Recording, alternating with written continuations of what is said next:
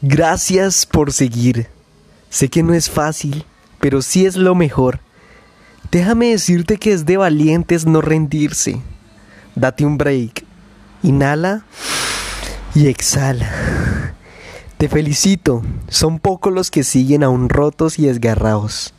Date cuenta que la vida no es una carrera de velocidad, sino de resistencia. Gana quien sigue a pesar de la situación. Gana quien trabaja día a día por sus metas. Gana quien pone primero a Dios sobre todas las cosas. Falta, falta poco para conquistar esa primera meta. ¿No te das cuenta? Los muros de preocupación, de desánimo, de menosprecio, de miedo y de incertidumbre están cayendo.